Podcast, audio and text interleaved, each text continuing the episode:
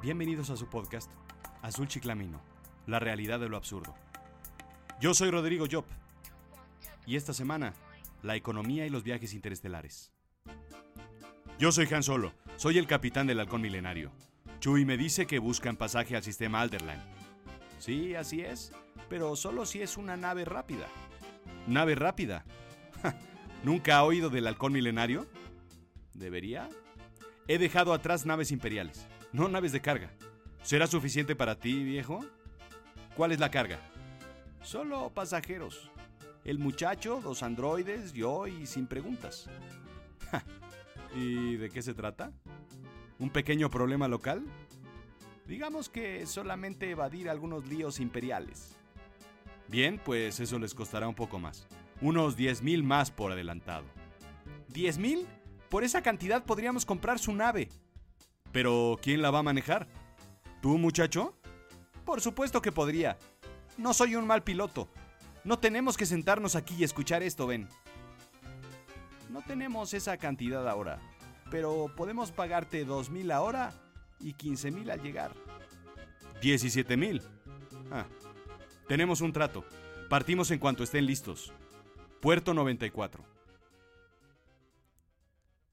La distorsión del tiempo y los viajes interestelares son temas fantásticos, ideados por escritores, soportados y validados por físicos, ingenieros y científicos de diversas ramas.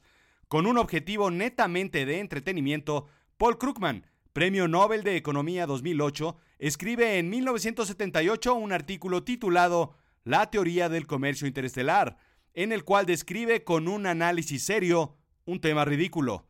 El doctor Krugman fanático de la ciencia ficción, plantea una teoría económica con un análisis matemático profundo y premisas relativistas. En materia simple, el modelo contesta la pregunta ¿Cómo debe considerarse los precios, los costos de los insumos, las tasas de interés en el comercio, en naves interestelares entre dos planetas alejados cientos de años luz?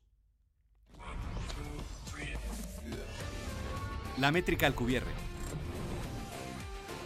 Miguel Alcubierre, físico teórico nacido en México en 1964, propuso en 1994 un concepto muy simple.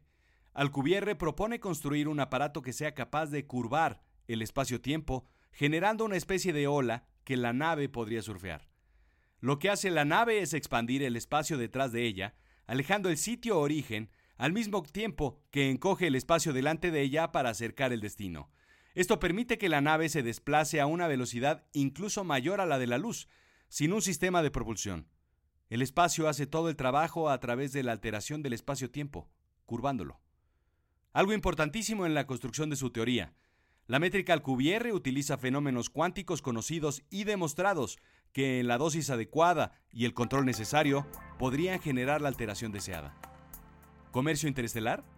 Solamente falta encontrar a los clientes. Yo soy Rodrigo Job, locutor y actor de doblaje, y esto fue Azul Chiclamino, la realidad de lo absurdo.